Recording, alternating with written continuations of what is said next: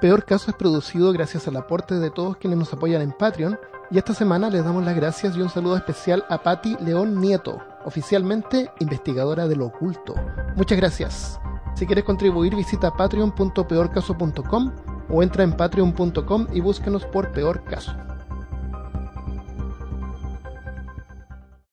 Bienvenido y bienvenida al episodio número 50 de Peor Caso. En este episodio, ritos funerarios. Hablándote desde los lugares más preservados de Austin, Texas, soy el vampiro Armand Loyola, tu anfitrión del único podcast que entretiene, educa y perturba al mismo tiempo. Junto a mí esta semana está Malca Negret. No estaba muerta, andaba de parranda. Oh, ¿Eso era una canción? Sí. No estaba ¿Verdad? muerto, andaba de parranda. Ahí está. Oye, hoy día vamos a hablar sobre las cosas, las cosas que la gente hace cuando uno se muere. Las cosas que hacen partiendo el ¿Qué dolor. hace con tu cuerpo? Claro. Cuando nosotros nos muramos, seguramente nos van a poner en una cajita y nos van a enterrar. Yo me voy a volver árbol. ¿Te vas a volver árbol? árbol? Vamos a hablar de eso después. Yo voy a donar mi cuerpo a la ciencia. Y vamos a hablar de eso después. Pero la mayoría de la gente la- las ponen en una cajita y las entierran a six feet under. ¿Cuántos son seis pies? Es de la serie de televisión, ¿te acuerdas? ¿La viste? Oh, sí, sí, six sí. feet under. Era súper buena. Son dos metros de profundidad. Oh, ok. No sé por qué pensé que era Eh, más profundo que eso. Yo también, dos metros. Sí. Entonces vamos a ver varias, varias ritos y modos y métodos que la gente usa alrededor del mundo. Vamos a partir con el entierro del cielo, o sky burial se llama en inglés, pero entierro del cielo se llama en español. La, la gente del Tíbet, incluyendo mongoles, se adhieren a una forma de budismo llamada Vajrayana. Vajrayana. Ellos creen que la conciencia renace en otro cuerpo y puede ser humano o animal dependiendo de cómo nos comportamos en la vida anterior. Oh, ok. Porque el- cada animal tiene como diferentes... Como un estatus. claro, como, como un estatus, como una casta. Y el ser humano seguramente es el más avanzado. Pero si te portas mal podrías regresar a ser, eh, no sé, un perro. Una Eh, y si te portas bien a lo mejor te, te puedes aproximar más a- a convertirte en un Buda. Mm. El- esto significa que cuando alguien muere, el resto del cuerpo es un envase vacío y no es necesario conservarlo. Así que tienen una forma de disponer el cuerpo que es generosa y natural. Generosa con la naturaleza y natural con la naturaleza. el cuerpo desnudo es ubicado en una colina donde se puede descomponer y servir de alimento a otros animales, principalmente buitres. Tiene una función práctica porque la zona del Tíbet y Kwangai, que es como más al norte, es súper rocoso, entonces cuesta hacer eh, hoyos Oh, y más de claro. dos metros de profundidad. y el, el suelo es duro. Y también se pueden cremar, pero el combustible es caro. Entonces esta es una forma económica y natural y generosa Claro. donde tu cuerpo, que es un, un envase, solamente sirve de alimento Devolver los para el resto de elementos. los animales. Exactamente. Y da, sí, eh, otorga vida a otros animales. Yo lo encuentro eso genial. Sí, sí. El, siempre me acuerdo de una serie, un documental que había, era sobre una ballena. El, con- eh, veían toda la vida de la ballena y después cuando la ballena se moría, cómo la vida continuaba alrededor del cuerpo de la ballena. Y resulta que la ballena vivía como 10 años, pero una vez que moría, otorgaba vida y refugio para otros animales por 10 años más. Oh, ¿en serio? Wow. partían así comiéndoselo, después quedaban los huesos, los huesos se formaban así como una especie de coral, animales vivían ahí y, y todo, todos los animales y todas las cosas que pasaban con la ballena una vez muerta. Entonces te hace pensar así como que la muerte es como que cuánto duró la ballena, 10 años o 20 años, cuánta vida, Claro, eh, cuánta vida hubo alrededor de la existencia de esa ballena. claro. Eso. Primero tomó la vida y luego la dio por la misma cantidad Claro. de tiempo. Exacto. Eh, de todos modos, es un acto que los monjes hacen con respeto hacia la conciencia del difunto y la naturaleza, pero puede resultar un poco grotesco de ver para los extranjeros, si uno no está acostumbrado a ver que pongan un cuerpo ahí y que vengan los pájaros a comérselo. Claro, el choque cultural. El entierro puede ser para un solo difunto o varios al mismo tiempo. El, ya sé cómo funciona. Eh, gore alert. el cuerpo es lacerado con un cuchillo, esparciendo algo de la carne alrededor para facilitar a las aves a comérselo como rápido. Los buitres esperan eh, junto a un montón de grupos de monjes y familiares y se llena de buitres que, que se sientan así como si fueran palomitas. Llegan al buffet. Palomitas de parte de un perro. Claro, tanto saben, ya huelen y llegan y esperan ahí a que les preparen el- los cuerpos. Y, y cuando está listo, cientos de buitres se tiran a comer Oh, y se cubre el área por completo. El cuerpo del difunto y la carne se pierden en un océano de plumas que de a poco se empiezan a volver rojas. Uf. Ni tan rojas, pero son nada bien. Todo esto al ritmo de cánticos y percusiones de un tambor ceremonial. Oh, wow. Porque lo- los buitres se tiran como buitres, como dicen. Todos a competir y pelean los pedazos de carne. Entonces, por eso es que cortan la- las carnes y como que las tiran alrededor, cosa que no se tengan que pelear tanto en el cuerpo. Claro. Entonces, le sacan, sacan pedazos de piel como para acceder a, a la carne más fácil. eh, cortan lonjas, lo que sea. Sí, yo vi Sin un ningún- video de eso en el que Mm. cortaban los pedazos y de hecho los tiraban al cielo y el buitre volaba y los cogía. Ah, Arriba. estaban listos los buitres. Sí. Pero ¿viste, ¿viste que mansos se veían los buitres? Sí. Yo creo que también parte de ellos muy inteligente eliminaban la parte más salvaje, lo que tocas decir, en la que ellos se tenían que pelear y simplemente cada uno llega a comer y a irse. Claro, También las claro. familias no tienen nada, no tienen que ver algo tan fuerte. Tan fuerte. El, el buitre es mi animal favorito. ¿Oh, sí? Sí. Tengo un tatuaje de un buitre chileno que se llama Cóndor, que es como el buitre más grande que hay. Pero es como una ave de rapiña. Y una vez Ah. uno me mordió y casi me sacó el dedo. Cuando era chico. Estaba en una jaula y le metí el dedo. Oh, por Dios. Me, me quedo, quedé viendo el hueso. ¿En serio?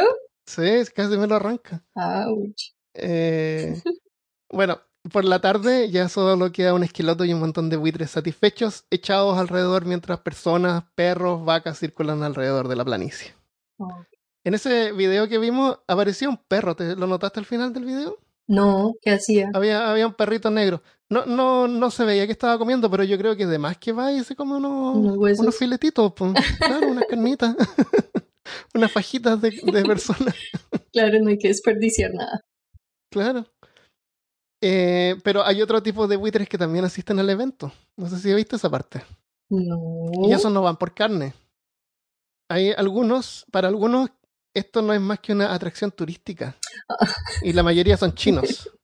Se juntan alrededor para tomar fotos sin ningún respeto por la tradición. Oh, wow. Hay un video donde le- les traducen lo que dicen y es como que, ah, toma, ponte ahí, yo te tomo una foto. Si alcanzaste a verlo, mira por allá. Oh, Eh, sin ningún respeto, sí. Les pagan oficiales chinos y, los, y ellos les dicen así dónde y cuándo va a haber un entierro. oh. Porque le, e- es en un área común, generalmente. Entonces cualquiera puede asistir, pero los monjes tratan como de echar los que no tomen fotos. Porque los monjes saben que van a aparecer después en internet como cosas gore y para llamar la atención y, y totalmente fuera de contexto. Claro, y de todos modos, por más calmada que esté la familia, de todos modos se acaba de morir alguien, ¿no? Claro, y que vengan turistas a ver tu, tu, tu entierro. Eh, por si no sabías, el Tíbet era. Es una. Era como una, un área independiente, pero en el año dos- 1950 fue ocupada por China. eh, ilegalmente. Oh, Entonces, eh, es forma parte de China actualmente, funciona en forma independiente, pero está llena de, de policías chinos y, y turistas chinos que van a, a ver estas cosas. El, se el- la gente del Tíbet protesta por independencia y desde el año 2009, 120 tibetanos, hombres y mujeres, se han autoinmolado en protesta por el ocupamiento del Tíbet. Se ¿Cuántos? fuego. ¿Cuántos? Como 120. Wow. Hay una página con la foto y, y vida así de cada uno. El nombre y como un bios. Uy, qué Sí, fuerte. es fuerte ese. Sí. Eh, una, una práctica similar al uso de. es el uso de unas construcciones llamadas dark, Dakma, Que eran usadas por Zoroastros. Zoroastro es una de las. eh, es una de las religiones más grandes. Es la religión más antigua que, que todavía existe como una de las más grandes. En India, en la parte de Bombay y en Irán, en algunas partes de Irán. El, el, esa religión, por si no has escuchado de ella, como que creen el bien contra el mal y el bien va a prevalecer. Es como súper- es como, sea, no es tan complicada. Y es monoteísta también. El, a lo mejor es más complicada que eso, pero básicamente. bien contra el mal. Es la base. Claro. Esta- estas construcciones también se llaman torres del cielo. Y son como unas torres que fabrican en la, arriba de las colinas, así bien alejadas de la ciudad, por el olor y, la, y, y los cuerpos. El, es, como una, es como una muralla circular. Y adentro pueden tirar cuerpos y los buitres van y comen. Y a veces tienen como una especie de terraza circular en el interior. Imagínate como un, un, un circo romano ya que tienen, ¿no es cierto?, el hueco donde pelean al medio y están los asientos a los lados, ¿no es cierto? Sí. Por todo alrededor. Como un coliseo. Ya, eh, claro, como un coliseo. En vez de asientos, imagínate que tiene como unas depresiones, como unas camitas, como unos espacios donde pueden como poner los cuerpos en unos, como unos slots, Oh, ok. como unas depresiones, como si fueran huevos en una caja de huevos, una cosa así, por todo alrededor de la, del asunto. Y los dejan ahí. Entonces van los buitres y, y está lleno de buitres arriba parados esperando. Y se llena de buitres, se comen los cuerpos y cuando ya van quedando los huesos los tiran al centro Oh, para que se terminen de pudrir y descomponer. ajá, Así que ese, eso debe oler rico. imagínate, claro. imagínate. Y Delicioso. vi algunas fotos que la voy a poner en peorcaso.com y están, realmente se ve que están alejadas y en el medio de la nada, en una colina por ahí. Y, y es una práctica que se usaba hasta hace poco. ¿Y se encontraste Es- porque ya no se usa? moderna. ¿Por qué no se usa? Ah, parece que leí en una que en Irán, no, en Bombay fue la última que se usó y no la siguieron usando por falta de mantenimiento. Oh, No sé por qué habrá sido, qué significará eso, pero originalmente me imagino que era como una forma bien económica de, de deshacerse de los cuerpos. claro. Los ponían ahí y te cabían, no sé, por unos 50, 100 cuerpos en, el, en esa construcción. Sí, quién sabe si la estructura ya nomás. estaba muy vieja y nadie quiso renovar. A lo o- mejor, a lo mejor, claro. Pero ahí están, hay un montón y vamos a dejar fotos ahí para que veas. Y al final, si tú ves las fotos, son bien fuertes, obviamente, eh, pero los huesos que quedan al medio se ven como si como las alitas de pollo cuando te las terminas de comer. Ah. Así se ve. Ok, una montaña de huesitos. Es, Ujú. ya, eso es sobre la, el, el entierro del cielo. Oh, ok. O entierro por buitres. Yo encontré una que es una ceremonia que pasa en- Bali, Indonesia, y se llama Engaben, que significa volver a las cenizas. Y es una ceremonia, como el nombre implica, de cremación, durante la cual, según la creencia hindú, los difuntos son enviados al lugar en el que se va a definir si van a reencarnar o si encuentran a moksha, que es la liberación del ciclo de reencarnación en el que ya la persona ya terminó, alcanzó a ser Dios y ya no tiene que seguir reencarnando. ¿Y eso es budismo? ¿No es budista? Es, ellos no le Ah. dicen Dios, ellos le dicen Brahman, porque la, Ah, Brahma, sí, la creencia de ellos es que no es que tratas de obtener como entrar al cielo como los cristianos o católicos, sino que tú tienes que ser uno, ser el mismo con Brahman, que es, que es Dios, con Brahman, perdón. Sí. Entonces, am, en la ceremonia se construyen como unos sarcófagos que están hechos de papel y madera y normalmente tienen la figura de un búfalo o una de las estructuras que tienen en sus templos. Y dentro del sarcófago se coloca el difunto y luego se inicia, un, un monje inicia una procesión o una especie de desfile. Es entre procesión y desfile. ¿Tú has visto una procesión antes?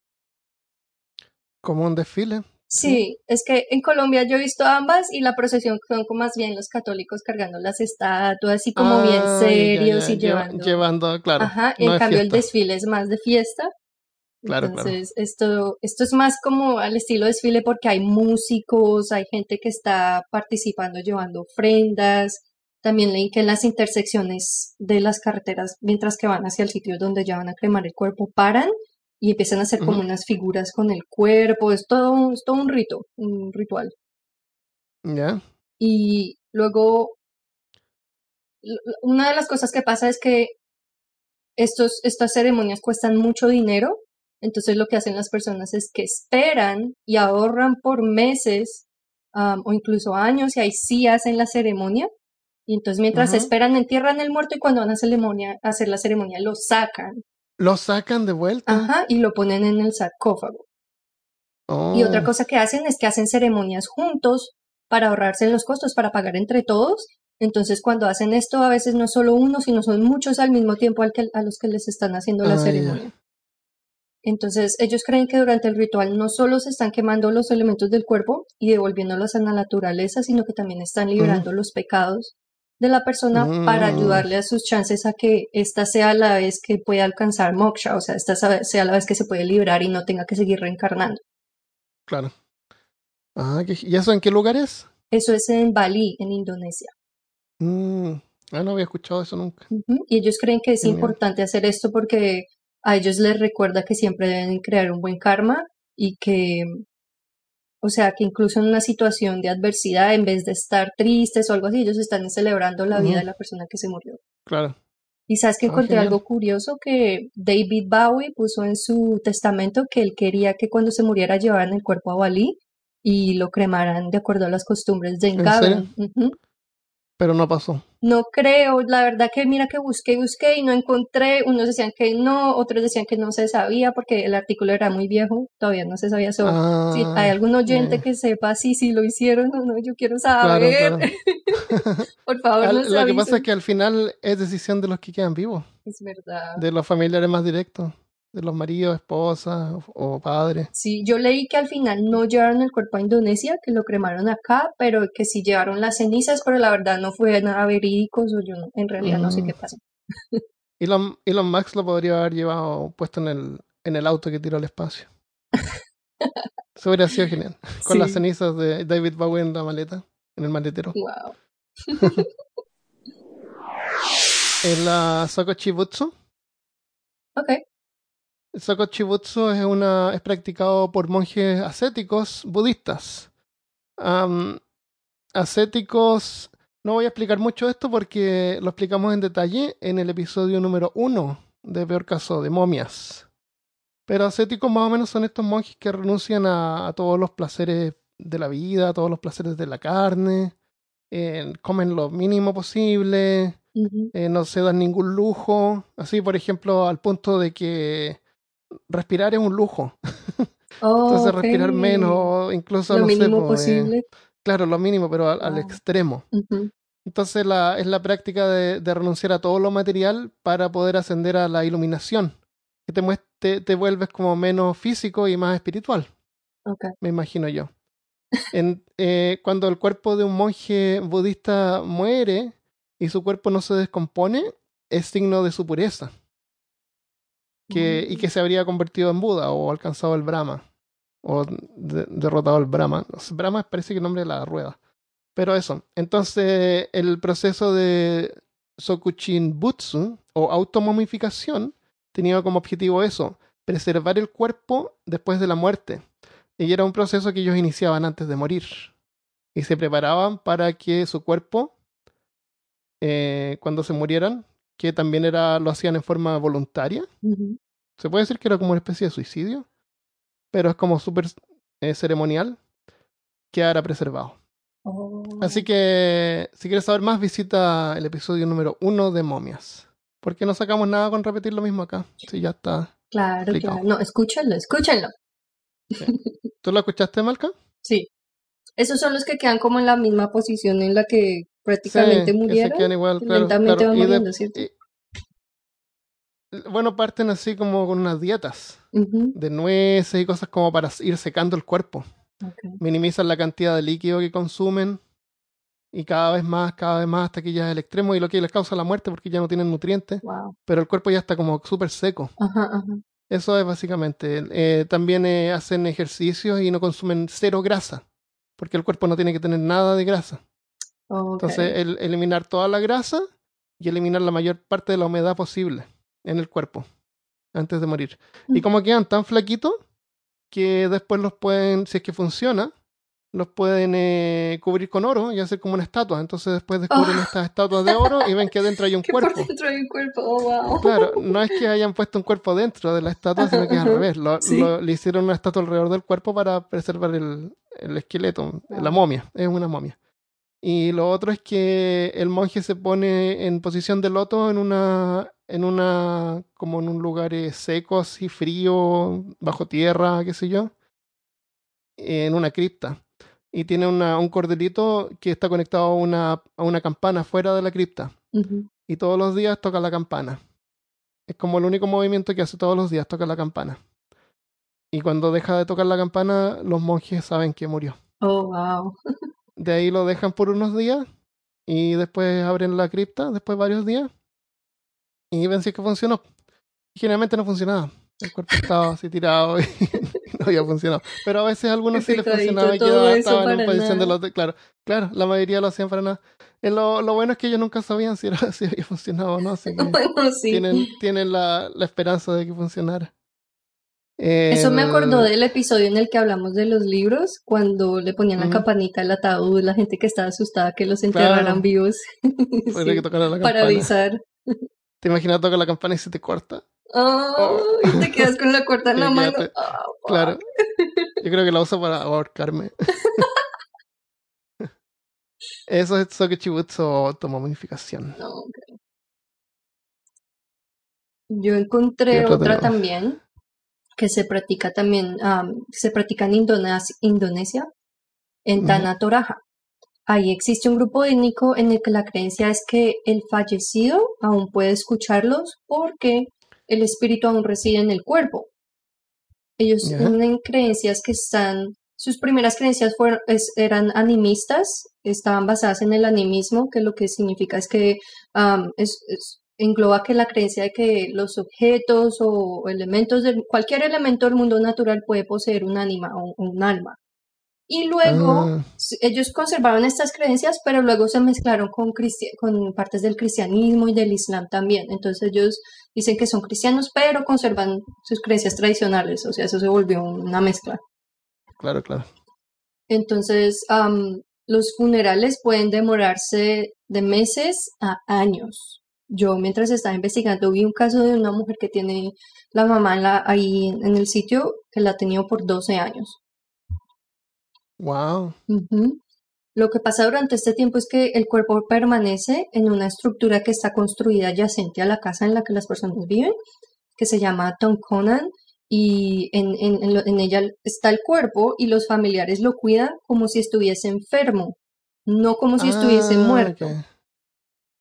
Y le traen ofrendas de comida, lo limpian todos los días, le cambian la ropa, le hablan. am, los niños hasta están corriendo por la casa y pasan al lado del muerto y lo saludan o le dicen algo, nadie se escandaliza. Es como muy normal para ellos. Y el, el coffin, el ataúd está pretty much la base y simplemente lo tapan con un pedazo de tela. Nunca tiene como una tapa dura, ni está cerrado, ni nada. Y también leí que los familiares que ya no viven cerca vienen y visitan al muerto, o sea, vienen de lejos a visitarlo, o llaman a la familia, ¿qué, qué? ¿Cómo está el abuelo? A preguntar cómo está el muerto. Ay, qué horrible. Y ellos, ¿Y, y lo, le harán alguna especie de, de momificación? Porque debe oler horrible. eso fue, eso, eso fue algo que yo no pude encontrar por ningún lado, pero yo me imagino que sí, porque sí vi, o sea, todo lo que encontraba y los videos que encontraba era después de que ya están durante el proceso, y, y tú puedes ver los cuerpos, están completamente secos, no están podridos. Yo, sí- Ellos sí deben Ah. tener un proceso que la, honestamente no sé cuál es. claro. Le quitan, le quitan la sangre por último. Lo, Ya el, el cuerpo está así bien seco y está como Claro. café y, o sea, un café oscuro, es como, no sé cómo explicarlo, pero... y les deben poner algo también para los insectos y moscas, Ujú. repelentes, veneno. Algo, le- algo le hacen al Y- cuerpo, Claro. porque Sí, eso está, no, pues no en perfecto estado, pero no está putrefacto, no está, y, y- y Ya. lo mantienen limpiando y lo Está mantienen como más bien. momificado. Ujú. Y ellos hacen eso porque quieren evitar, para ellos, ellos quieren evitarle a cada familia el sentir una pérdida o un dolor rápido y repentino, como lo que pasa aquí, se muere la persona, la entierran y ahora tú quedas lidiando con, con el dolor. am, sino que ellos creen que si conservan el cuerpo con ellos, entonces tienen tiempo de ajustarse y ellos sí creen que están pasando más tiempo con la persona, que, o sea, se van a- preparando mentalmente para el hecho de que Claro. la persona se va a morir, no que está muerta en este momento, sino que se Ah. va a morir. Y así se ajustan Optimistas. a la separación. Claro. Luego, cuando la familia termina ese proceso en el que se ajustan mentalmente y también cuando terminan de ahorrar plata para, para el funeral tradicional que ellos hacen, se llama el Torahan y dura días. Y en ese tiempo docenas de búfalos y de cerdos son sacrificados. ¿Qué culpa tienen ellos? Ninguna. Pero es, empieza como una especie de carnaval comunal y es como lo que tú dijiste ahorita de la gente del Tíbet, que cualquiera puede venir y, y este, pues, ser Ujú. partícipe de eso. Aquí también hacen ellos eso. Y mm, el, para ellos el funeral, ese ritual es, es el momento en que ya, ahora sí la persona se murió. Ya. Y luego traen a la persona en una cueva con ofrendas y le dejan herramientas que ellos creen que van a ser útiles en el más allá. Y una cosa muy curiosa es que le, eh, hay videos de la cueva y hay, hay cuerpos que están ya, ya solo quedan los huesitos y eso, pero al lado de la, al lado de la pila de huesos hay cigarrillos. La, una de Ah. las ofrendas que más le dejan a los muertos son cigarrillos. Nunca sabes cuándo puedes prender un cigarrito. No sé, el más allá puede ser muy estresante. Claro. Eso. Y otra cosa que hacen es que construyen unas figuras de madera de tamaño natural que se llaman tao tao y entonces te hacen una figura que se parece a ti y en la parte de arriba de la cueva la ponen y esas son las que cuidan la cueva, Ah, ya, ya. Como los guardianes. Los guardianes de la cueva. Y cada ciertos años, porque aquí no termina, cada ciertos años van al- a, la cueva, sacan los muertos de las tumbas Ah, pues déjalo tranquilo. y celebran algo que se paz. llama manene, que se llama la limpieza del, del, del corpse, la limpieza del cadáver. Y entonces Oh. abren el ataúd y sacan las, las personas y los limpian y les ponen nuevas am, vendaduras. Ropa. venda. ah. Eh, son, ya, ya a ese punto son momias. Ya. Son como momias. Ujú. Y encontré también que hay un grupo en Madagascar que se llaman los Malagasy y ellos también sacan los cuerpos de las criptas cada siete años y los, les cambian las vendas y bailan. Traen músicos, se hacen como una fiesta y bailan con los difuntos y luego pum, los ponen otra vez en la cripta. Wow. Es, es como tú dices, una forma de mantenerlos vigentes, así como parte de su vida. Sí. Como sentir de que no han muerto, sino que siguen ahí. Ya, yo ah, y leí que una persona que estaba explicando para él qué era Manene, que era ese ritual, explicaba que para él es, es como, man- como mantener una promesa que nunca se rompe porque para él el amor para esa persona nunca se va a acabar, entonces por eso así sea un corpse, así sea un cadáver, él va a seguir cuidando al cadáver. Qué loco. Qué loco. Ya, muy diferente. Pero, pero hay cosas más locas también. Te cuento de endocanibalismo. Se avecina. que puede ser peor, que tener que limpiar los cuerpos cada siete años. ¿Qué puede ser peor? Comérselos. También llamado canibalismo mortuario. Es una práctica originada en algunas tribus de Papúa Nueva Guinea, Nueva Guinea y también en el Amazonas. Consiste en comerse a los familiares difuntos. Y el objetivo es consumir algún aspecto como, como esotérico del difunto, así como su sabiduría, Oh, una, alguna característica las habilidades. que tenía, que tenía, claro, sus habilidades, robarle las Suben habilidades. tus que tenía. puntos de dexterity, Claro, de robar los puntos de rol. Totalmente. así descaradamente. En la, entre la tribu de, en Nueva Guinea, los familiares consumen partes del cuerpo. No, no encontré la lista completa, pero encontré algunos ejemplos. Consumen partes del cuerpo de acuerdo con el parentesco y el género. Por ejemplo, Oh. mujeres comen el cerebro de los hermanos. Una cuñada que una cuñada com- puede comerse las manos del hermano de su marido. Oh, ok. Hay como un enredo así raro. Tiene como una lista de quién se puede comer qué. Claro, claro, la- Oh. Tienes una preferencia según tu, tu relación con el muerto, la, la parte que te toca. No quiero saber qui- a quién le tocan algunas Que le partes. toca a la esposa. Claro. En la... Eh, ¿Y cómo crees que los preparan? Oh, Dios. Porque no, no sé, no empiezan a comérselo como buitres. Somos personas, por favor. Son personas humanas, civilizados. Claro, claro. Como me Un poco más civilizado que, claro, un poco más civilizado que los buitres. Llaman a, llaman a Gordon Ramsay y él les prepara un plato ahí. Claro. La preparación. El cuerpo es enterrado por varios días y una vez que está infectado de gusanos es exhumado y desmembrado en porciones que se sirven con los gusanos como acompañamiento. Dios. No sé si será esto verdad Más o no. proteína. La encontré en una página que tenía una referencia a la página original y esa página original ya no existía. Ah, Así que no sé si será verdad o no, pero es la única parte donde encontré la preparación oh, wow. en detalle. Eh, aparte de parecer eh, éticamente grotesco, es médicamente peligroso porque puede causar kuru. ¿Qué es curo? El kuru, que lo hablamos también un poco en el episodio 7 de zombies, si quieres saber más. Oh, Kuru, pero no lo hablamos tanto. Kuru es una enfermedad incurable que causa cambios en el cerebro y el sistema nervioso. El, causa como una especie de degeneración del cerebro. Y se contagia al comer carne de cerebro que se ha vuelto tóxico. Cuando uno se muere, hay algunas proteínas en el cerebro que se llaman prion, que se vuelven tóxicas. Oh, wow. Y eso si alguien se las come, le causa esta infección. Oh, El, el, el kuru puede incubar por varios años. Por varios años, entonces no, no sabes ¿Antes si de no. manifestarse? Claro, claro.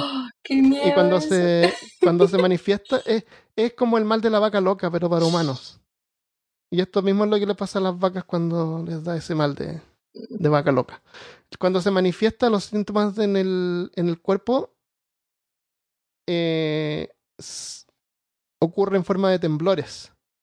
Y pérdida del control, pérdida de memoria, eh, demencia, pérdida de coordinación. Y deja a la persona con una apariencia como de zombie. Por eso Kuro estaba relacionado con zombie. Oh, Eh, entonces, más que nada, están tiradas y como que se tiritan así todo el rato, están agitadas y la gente como que las trata de, de afirmar y siguen así como con temblores todo el rato, todo el rato. El- las víctimas más, afortunadas mueren después de unos seis meses. Ah. Y los con menos suerte pueden sobrevivir así en esas condiciones por hasta dos años. Uy, no. Es horrible. Eso es El- mucho tiempo. Y la y familia. Claro. Y frecuentemente la muerte se produce por neumonía porque pierden, pierden la los reflejos para toser. Oh, Entonces, se si se enferman así, no pueden toser. Claro, se llenan los pulmones líquidos, se, Uf, se infecta y mueren de neumonía. El, hay una enfermedad llamada Creutzfeldt-Jakob que tiene síntomas similares. Ese es el curo. Así que nunca comer. Si es que tienes que, que, que hacer canibalismo, porque no sé, pues chocaste en un avión en el medio de la montaña o te perdiste lo único que hay para comer, nunca hay que comerse el cerebro. Wow. Bueno Ni saber. nada, sí, nada del cerebro, sí. Mira que ya que hablas de la gente de Papua en Nueva Guinea, yo encontré una tribu de ahí mismo que son los Dani y en, en- en- bueno, ciertas culturas creen que el dolor físico es parte fundamental del proceso del duelo también y esta tribu ah, lo que lo que hacen leí ma- que mayormente eran las mujeres o lo que hacían porque esa esa costumbre ya la prohibieron aunque en varias partes leí que todavía se ven en algunos casos aunque son aislados lado. pero que más que todo lo hacen las mujeres y lo que pasa es que durante la ceremonia del funeral se amarran la punta de los dedos con una cuerda bien apretada, como por 30 minutos, para que se duerma el tejido y ya no sientan nada y luego cogen un hacha y se cortan la punta del dedo. Que yo no creo que ¿Por no sientan qué? nada, yo creo que ayudará a dormir un poquito, pero Dios Sí. mío. Entonces, cortan la punta del dedo y luego lo cauterizan para evitar que se sangre la persona. Y luego cogen el pedacito y lo secan y, y a veces o lo queman o lo guardan y, y ese es su proceso de duelo. Qué se- horrible y- la idea. Qué mala Ya, idea. terrible. Y ah, me imagino que para esas personas el, el dolor era tan fuerte que preferían tener un dolor igualmente físico que les Ah, ayudara como a balancear claro. em- el dolor emocional, pero pues si, si les interesa y buscan la gente de Dani, Ajá, puedes ver fotos en las que ves las, las personas están mostrando las manos y tienen mutilada casi casi que toda la última falange del dedo. Y cada vez que muere alguien tienes que cortarte un pedazo más. Es, no es un Se requerimiento, sino es algo que la persona hace por sí misma, el dolor que Ah, siente. Y también, so, le quieran más que todas las mujeres, si pierden un hijo o alguien muy cercano de la familia, se, se mochaban los dedos. ¿Tú sabes la, los yakuza, que son la mafia japonesa? Ujú. Eh, cuando alguien del grupo se porta mal, le cortan, le, le van cortando la punta de los dedos. Le cortan así hasta la segunda falange, se llama. Así que si ves fotos así de, de gente de yakuza, le faltan así pedazos de dedo. Y hay una película que se llama Machine Girl. No sé si la viste de una niña que le cortan un brazo, así que una amiga le ayuda y le pone una metralleta. Porque, ¿por qué no? y resulta que hay unos yakuza así que la persiguen o pelean con ella. Y, y está el yakuza jefe así, va al cocinero y el cocinero así como que le sirve al hijo y le tira el, la- el saque o algo así como que se le cae el saque encima. Así que lo castiga cortándole el dedo. Él mismo se lo tiene que cortar, el dedo. El cocinero se tiene que cortar el dedo y después hace un, un sashimi. Es este como Ay, sushi, que es como un arroz con el dedo arriba en vez de un pescadito, el dedo arriba, Y se lo tiene que comer ¡Ah, como si fuera un sushi. Es genial película. Literally sashimi. Claro. Así que se tiene que comer el dedo. Ese Machine Girl se llama. O Para que la vean Claro, todos. claro. Es requisito ahora. Eso, sí. Ahora, unas de las opciones que tenemos en este momento en el presente, desde que contemos con los recursos, eh, tenemos el Space Burial o el entierro en el espacio, que consiste en enviar tus cenizas al espacio. Am, tienes opciones de ponerla en una nave que salga y se queme mientras que está retornando a la atmósfera, o una que vaya y vuelva. Ah, Normalmente no hacen todas tus cenizas, sino solo un poquito. También hay misiones para enviar tus cenizas a la luna o para enviar tus cenizas al espacio exterior.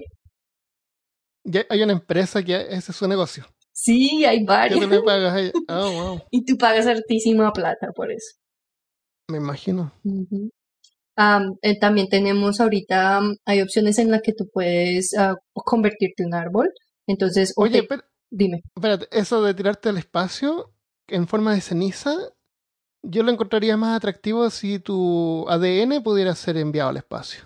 ¿Cierto? Alguna, alguna forma de, no sé, en una cápsula que pudiera contener alguna parte de tu cuerpo que sea capaz de contener el ADN por varios años, sí, por cientos Aunque de años, eso también me haría como un poquito de terror a mí porque tú nunca sabes quién va a recogerlo. Claro, pero siempre está la, la esperanza de que a lo mejor alguien te rehace. Aunque no vas a ser tú misma, va a ser alguien más con tus mismas Cierto. memorias. Bien creepy, pero, pero eso de enviar cenizas es como soplarlas al viento. Ya eso es gastar plata y Ujú, más bien sí, mándemela a mí, por favor. No, tírame el ADN. El ADN. Ya, disculpa. No, tranqui. Y otras, otras opciones que tenemos es, como decía, convertirnos en árbol. Y para eso tienes dos opciones, o te creman y te ponen como en una especie de vaso con semillas y te entierran y luego las semillas Ajá. crecen. O, Ahí se ah, alimentan de las, de las cenizas. sí, exacto, sí, sí. De lo poco o mucho que haya ahí, porque es como, un- como, Claro. como cuando entierras un frijol en algodón y eso es un cup, Sí. una- un vasito así bien parecido. Y también existe una cosa que se llama cápsula mundi, que es una especie de cápsula biodegradable del tamaño del cuerpo en posición fetal y cogen un árbol que ya está más o menos grande, todavía está por ahí de uno o dos años máximo, y Ujú. en la base, en la raíz del árbol va la cápsula y eso es enterrado.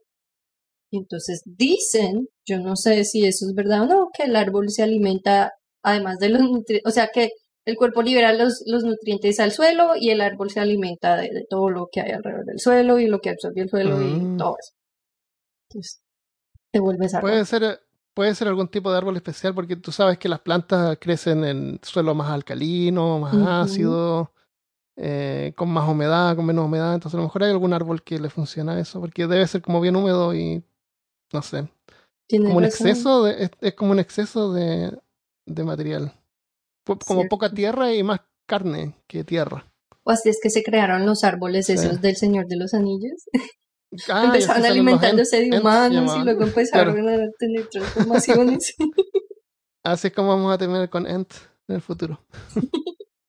el, yo tenía una ratita. Cuando se murió, enterré y planté una planta arriba. Y la planta se murió también. Esa es la historia. Porque no regué la Wow. plantita. No fue suficiente con la ratita. Así que igual hay que regar el árbol, supongo. Sí, claro, claro. Ah, otras opciones que tienes, por lo menos en Ghana, hacen el ataúd y lo decoran de acuerdo a tu personalidad. O si te gustan los videojuegos, te decoran tu ataúd con videojuegos. Y Con forma de Nintendo, de, de Super Nintendo. sí, te disfrazan de CD y te ponen dentro de la consola. Claro, se abre la tapa como un CD. Y aquí en Estados Unidos practican algo que se llama am, extreme embalming, que es como em- embalsamiento, em- embalmamiento, Embalsama, embalsamamiento. embalsamation. Ajá. En- eh, bueno, esa vaina extrema. Y es un proceso en el que embalman el cuerpo a modo tal que queda casi como una estatua, queda bien rígido y lo ponen en la posición que la persona que está pagando escoja. Y entonces lo que hacen muchos, por ejemplo, si a la persona le, le gustaba, no sé, a- irse de fiesta o tomar champaña. Yo vi una mujer que está sentada en una mesa tomando champaña, o sea, está en la pose y no solo es la pose del difunto, sino también un escenario completo en el que crean eso y Ah. había gente que decía, ese era el party del difunto y los demás venían a bailar y, y Oh, wow. interactuaban y hay varios así que pueden encontrar, también vi casos así en Puerto Rico y pues en, en algunas partes de acá de Estados Unidos. ¿Cómo puede ser legal eso? Supongo. También me dijiste de que los ponían en una moto, por ejemplo, si les gustaba andar en moto. Sí, había uno en una moto, había otro disfrazado de, de Green Lantern, de la linterna verde. ah, De verdad. Había otro que leí que me pareció un poquito chistoso y es que explicaban que el muchacho vivía con la mamá en Puerto Rico y ella nunca lo dejaba sentarse en tal silla si él no cogía un pedazo de plástico y lo ponía encima y esa fue como la pelea de él y la mamá toda la vida y Ajá. cuando él se murió la mamá lo puso en la silla sin ningún Sin plástico, plástico. ni nada. Ah. Por fin se podía sentar. Por fin, ya, Qué solo loco. tenía que estar muerto. Hay, hay como dos variantes así. Una en que la gente celebra eso y no se pone triste. Y otra que se ponen totalmente tristes. Sí, que tratan de evitar la tristeza con dolor o, o manteniéndolos con ellos, como negando, negando la muerte. Decir, al final igual nos vamos a morir. Y tratamos de negarlo y no hablamos de la muerte, ignoramos como si fuéramos a vivir para siempre. Sí, Todos nos sí. morimos, es parte de la vida. Y cuando nos moramos, personalmente creo que vamos a quedar igual como estábamos antes de nacer. Por la, por la, mayor, por la mayor parte del tiempo no hemos existido. Y por la mayor parte del tiempo no vamos a existir. Ya, exacto. Sí, Hay que aprovechar el tiempo que tenemos aquí en la, en la Tierra. Sí, a mí me gustó leer todo esto que como tú dices, hay dos extremos, pero también hay gente en el medio, hay gente que como que Sí, lo sí. acepta, hay gente Claro. que se dedica como a celebrar cuando está la persona en vida y hay otros que se dedican a lamentarse de que en el resto del tiempo no lo van a ver más. Sí, Para mí es como una programación mental porque estamos Sí. tan, por ejemplo, en nuestra cultura estamos tan programados a que se muere alguien y si, por ejemplo, ay, ¿sabes qué leí de gente que contrata extraños para que vengan a su funeral a llorar? Porque entre más gente haya también, sí. llorando, Las sí, lloronas se llaman, sí. entre más gente haya llorando, antiguo. mejor eras. It's like? Ah, claro, para que claro la gente vea así que, Ajá, uy, que lo, lo querían harto, mire Eso, esa eso, gente eso es parte de la cultura como española, es antiguo. Y claro, la ponen a las lloronas, que son unas mujeres que van de negro y lo que hacen es llorar ahí todo el rato. Sí. Qué loco. Es como, Pero es sí, extraño, pero en- no es parte de nuestra realidad. En nuestra cultura está eso, de que cuánta gente va a acceder a tu funeral es, es como tu estatus social que alcanzaste o importancia entre la sociedad. Yeah. Sí, es bien creepy. Yo quisiera que nadie se molestara cuando me muriera. Porque no me, voy a, no me va a importar, porque voy a estar muerto. right. Así que cualquier lágrima es perdida. Eh, bueno, no sé. La gente puede sentirse como quieran. Es cierto, es cierto. Yo creo que am, es importante que mientras que uno va creciendo y aprendiendo más cosas, empiece a despojarse de esas ideas porque lo único que tenemos seguro en la vida es la muerte. Entonces es un poco ridículo de nuestra parte que armemos semejante show, pero también es porque por hemos es pasado natural. Exacto, y hemos pasado toda una vida ah, ignorando que eso va a venir, eso no Sí. me va a pasar a mí, yo ni siquiera voy a pensar en eso y luego cuando llega o le pasa a alguien cercano a mí, pues yo me desmorono, pero es porque yo no estaba preparada y no Igual estaba consciente. Exacto. Y yo también creo que si estás consciente del hecho de que somos mortales, vives una vida más plena porque aprovechas tu tiempo, aprovechas el Claro. tiempo con las personas a las que quieres en vez de, Sí, no sé, es pensar lo que va a haber otra vida, cosas así. ¿Sabes que hay, hay unas monedas que tú puedes comprar en internet eh, que dicen momento mori?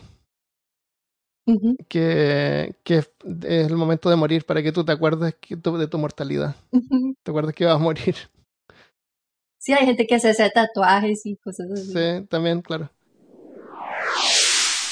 Criogenia, o también se llama cryonic, o suspensión criogénica, o criopreservación, es la práctica de congelar el cuerpo para ser resucitado, para esperar ser resucitado alguna vez en el futuro cuando la ciencia sea capaz de o curar la enfermedad que tenía o reemplazar órganos, o tal vez el cuerpo completo, porque también se puede congelar solamente en la cabeza, y eso se llama neurosuspensión.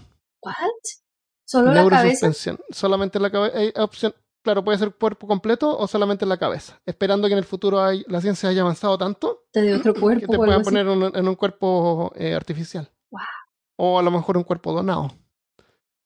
El, el- no prometen que funcione. Hay varias empresas también que hacen esto. Pero es un chance que le ofrecen a los pacientes, como les llaman ellos. Porque no le llaman cuerpo, les llaman pacientes. Cuando una persona es declarada clínicamente muerta, el cuerpo es inmediatamente colocado en un baño de hielo para enfriarlo.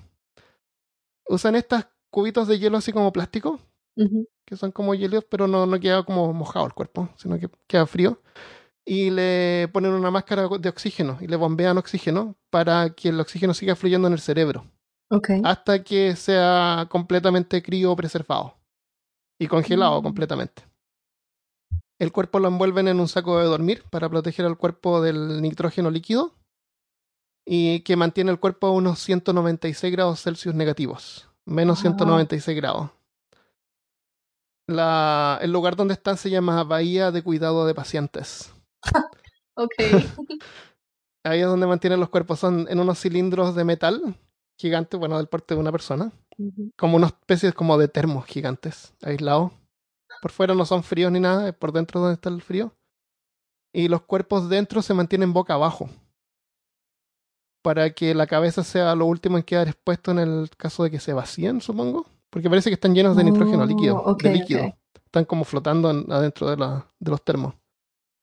El, el paciente más antiguo es un doctor que se llama James Bedford, que nació en 1893 y fue criopreservado a sus 74 años en 1967. O sea, esto es súper antiguo. Ya. La, la pura compañía llamada Alcor mantiene unos 117 pacientes. Y hay otra empresa que se llama Cryonic Institute y en total se calcula que deben haber unos 200 personas congeladas. ¿Cuánto crees tú que cuesta que te congelen? No sé, es, como un one-time fee o es una renta. Es, una, es un solo pago y no es tan caro. Oh, sí. El, sí, se paga una sola vez. El, la, el cuerpo completo cuesta más o menos unos 80, 100 mil dólares. Que se Oh, paga una vez. O sea, se- supongo que se puede ir pagando a plazo, pero no hay, menos, no hay como sí. una mensualidad que hay que pagar. Ni mantenimiento. no hay Y gota a gota. la, claro, no hay cuotas. A menos que, o sea, cuotas para pagar el, el total. El, la neurosuspensión, o sea, solamente en la cabeza cuesta como 30 mil dólares. Mm. Se paga una sola vez. Y, y en el caso de lo que cuesta un funeral o cremación en Estados Unidos, que puede llegar a costar unos 20 mil dólares. No es tan más caro eh, criopreservar la, La neuropreservar la, la cabeza, claro. Ay. Así que esta es una opción.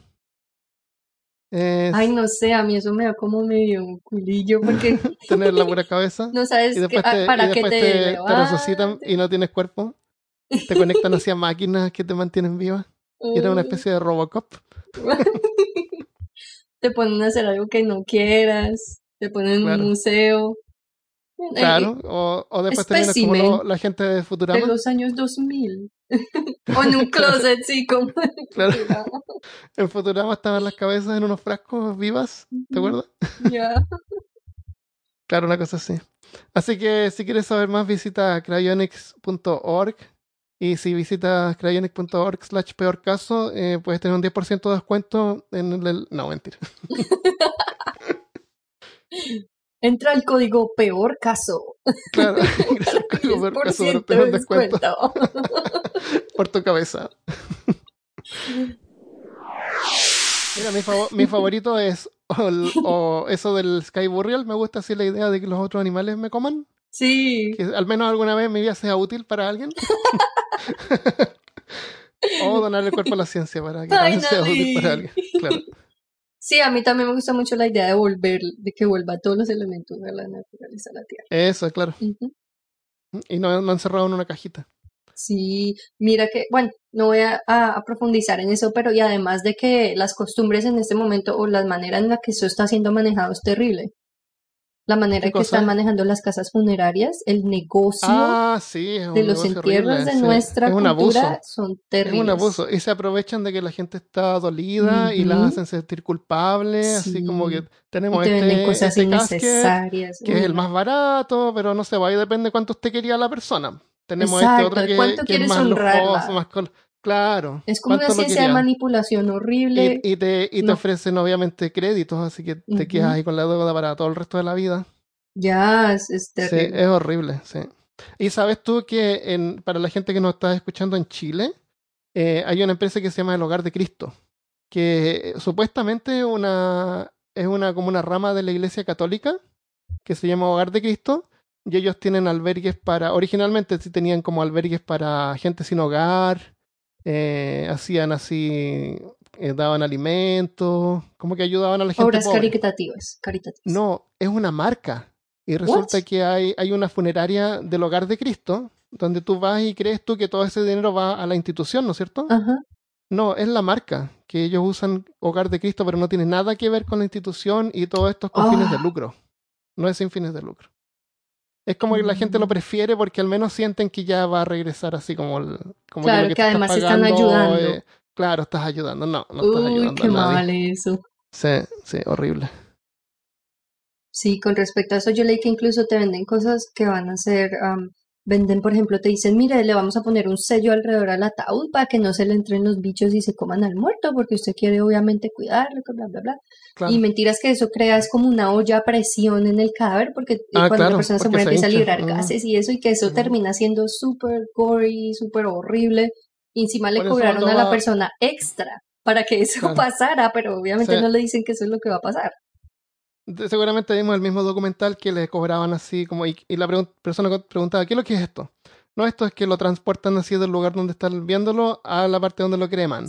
Y salían afuera a mirar y era así como 10 pasos. Sí. y, era un cargo altísimo. Claro, era un cargo así mil dólares más por el por la, llevarlo. La transportación. Sí, es un abuso, totalmente descarado el abuso. Hay gente, hay gente que... y la gente cree que es la única opción, pero no, hay otra opción que tú puedes bueno, por lo menos en algunos países. Ya, en varios países lo que tú puedes hacer es escoger donar tu cuerpo cuando te mueres.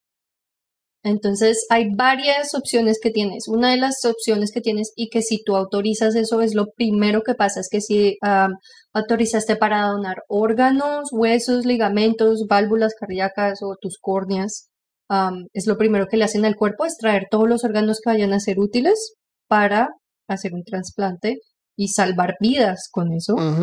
Y leí, ah, no me acuerdo la cifra exacta, pero muchas personas mueren esperando una donación de órganos. Y muchas personas son enterradas con órganos útiles que hubieran podido salvar vidas. otras opciones que pasan también es que puedes donar tu cuerpo a la ciencia y entonces el cuerpo es enviado a una universidad y ahí pueden ser, hay, hay muchos usos, pueden ser disecados por estudiantes, hay doctores que entrenan en, en los difuntos nuevas técnicas o procesos que estén saliendo. para cometer, si van a cometer un error primero, hacerlo en el difunto. Ujú. Am, también am, existe una opción en la que puedes donar tu cuerpo. Es una universidad, no sé si habrá más, pero una sola la puedes donar ahí y tú puedes escoger específicamente que tú quieres ser un crash test cadáver, que es como Oh, un, como un- una prueba de choque eso, un cadáver de prueba de choque.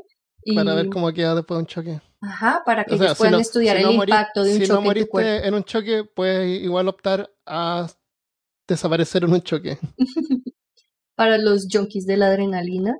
Claro. Claro, Es la idea, es ven, el ven el romanticismo. efecto, huesos donde se quiebran, qué sé yo, cosas así, Ujú, ujú. ¿m? para hacer los vehículos más seguros. Exacto. Y existen también otros programas en la que, no quería decir esa palabra, pero descuartizan la persona y envían la cada La, parte a un instituto diferente. Y sí, y, hay institutos que, por ejemplo, necesitan una mano, un pie, ah, tú sabes que también los preservan para que los vean los estudiantes o con muchos fines también puedes hacer eso. Lo único es que en algunos de esos casos no tienes control. Eso tiene que ser una persona que quiere donar su cuerpo para ayudar, pero no se va a poner a controlar, no, solamente el pie o, o mande la mano solo Ah, para claro, allí. claro. Hay, ellos disponen como sea, como quieran, como sea como necesario, exacto. Claro. Y mm, hay otras opciones en las que tu cuerpo es donado para ser plastificado, como esas exhibiciones. ¿Te has visto ese museo de un man que Sí, plastificó plas- hartos cuerpos? Plastinación se llama, sí. Eso. Y los pone en exhibición o para tener todos los tejidos ah, removidos y que, y que sea usado es el esqueleto, como en museos o Mm. clases. Otra de las maneras de contribuir después de tu muerte es enviar el cuerpo a una granja de cuerpos, en la cual los cuerpos son dejados en un, e- es como un lote grandísimo, un terreno grande, y los cuerpos son dejados a la intemperie en diferentes condiciones y así ah, los científicos pueden estudiar el proceso de descomposición y tener una mejor idea de cuánto tiempo lleva al cuerpo en descomponer y qué factores influyen ya sea para hacerlo más despacio o más rápido. Claro, y eso ayuda después cuando encuentran a alguien que murió, pueden saber cuánto tiempo lleva el cuerpo tirado, cuándo murió, en qué momento murió, y poder Exacto. contar su historia hacia, atrás. Es gracias a esas granjas de cuerpos porque ellos son los que proveen esa, ese data. Claro. Y en la mayoría de estos casos, la entidad en la que, a la que tú le donas el cuerpo cubre los gastos de transportación del cuerpo hacia donde vaya Ah, a ir y también si sobra algo del cuerpo, entonces ellos cubren los gastos de la cremación y hay unos, por ejemplo, ah, se me olvidó ya cuál era, creo que es el de los, am, el que parten el cuerpo y lo envían a diferentes partes. Mm. Si llega a sobrar algo, no te lo devuelven. Ellos simplemente se Ah. encargan de disponer, de dispose of that, como de Yo vi uno que siempre mandaban restos de cremados, así como en una vasija o algo así como para los familiares. Sí, Era- o sea, sí, Estaba asegurado de que mandar, a lo mejor no todo el cuerpo, un poquito tal vez. Exacto. Es que yo también leí que si te interesa donar tu cuerpo, am, contactes a quien, como que a la persona, si te importa, ¿no? Si te importa. Contactas a, a la entidad a la que le vas a entregar el cuerpo y averiguas o haces una especie de deal, como un arreglo en qué es lo que va a pasar y si, si te van a devolver algo o no, porque como dije, algunas no te devuelven nada, unas, Claro, claro. algunas no sobra nada, por ejemplo, como las, las, las, los museos Las o las granjas de cuerpos, pero en otras sí sobra, entonces igual ellos o te, lo, o te devuelven cenizas o no te devuelven nada. Y el- resulta que cuando uno muere, entonces el familiar más cercano puede llamar por teléfono e inmediatamente van y te recolectan una vez que te hayan declarado muerto. Ya especialmente si eres un, don- un donante de órganos. Y tu marido hizo eso, ¿verdad? Sí, sí, mi esposo Y- hizo eso. ¿Y a ti te parece bien eso? ¿Te gusta esa idea? Ah, sí, o sea, primero que todo, pues es su cuerpo y yo siempre soy un- una... Mi creencia es muy fuerte que cada quien tiene el derecho a ser un individuo, o yo lo dejo que él haga lo que quiera. ¿Y, y y cuál es- y tú- y- pero tú no lo harías para ti misma. en mi visión personal, en este preciso momento de mi vida, sí tengo un conflicto en que, que lo quiero hacer. Por ejemplo, la parte de donar mis órganos y los tejidos y todo eso, eso sí me gustaría mucho hacerlo, porque pues uno ya se murió, ya no necesita nada, pues que lo use otra persona. Claro. En la parte del research, que vaya el cuerpo a las universidades y todo eso, no sé, no sé. Porque está, porque está la familia, porque está tu familia. Exacto. Sinceramente, tú lo haces por tu familia. Tú quieres que tu madre a lo mejor tenga, o, o quien te preceda, tu hijo, por ejemplo, en el futuro, Exacto, yo creo que también pueda tener un, un- a lo mejor, a lo mejor tú piensas como que es más preferencia de él o de tus familiares.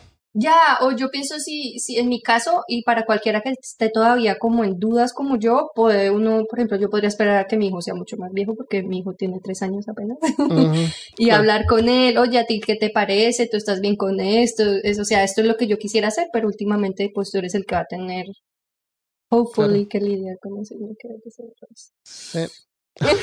Iba a ser una conversación heavy, pesadita. Sí, Ah, pero mira, pues un- es lo que hablamos antes de que me parece importante que esté, que sea consciente y que es algo natural. Claro, sí. Y que sea-. Si llega a pasar algo malo, sea como tu reacción, que tú estabas centrado, ¿sí? Estás con los pies en la tierra. Claro. Así es. Hay un caso, pero no tengo los detalles bien, pero era una especie de célula de alguna parte del cuerpo Que para experimentos la- las tratan como de reproducir, entonces las ponen como en unos platos, les ponen comida y las células como que se reproducen, ¿no es cierto? Y como que Oh, van creciendo y pueden hacer experimentos con eso. Bueno, resulta que este tipo de células en particular costaba un montón que se reprodujeran y vivieran, se morían. Ah, Pero una vez, una mujer que, la, que donó el cuerpo, las células de esta mujer resulta que eh, sobreviven y se siguen generando, no se mueren. Entonces esas células de esta mujer fueron repartidas a laboratorios en todo el país y en todo como el mundo, así como que está repartido. Y tiene nombre. Y creo que el nombre de la mujer, como le dicen a este tipo, a estas células. Son oh, como wow. células que usan para experimentar y, y como estas células las van, las hacen crecer y se van duplicando, eh, su material genético está ahí y sigue viviendo hasta el día de hoy. Y esto pasó, no sé, pues hace 30 años atrás, que ella murió.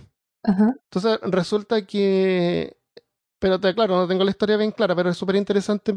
Ojalá me hubiera acordado antes para investigarla mejor. Ajá. ajá. Pero resulta que la hija descubrió que su, las células de su madre estaban eh, siendo usadas por todas partes.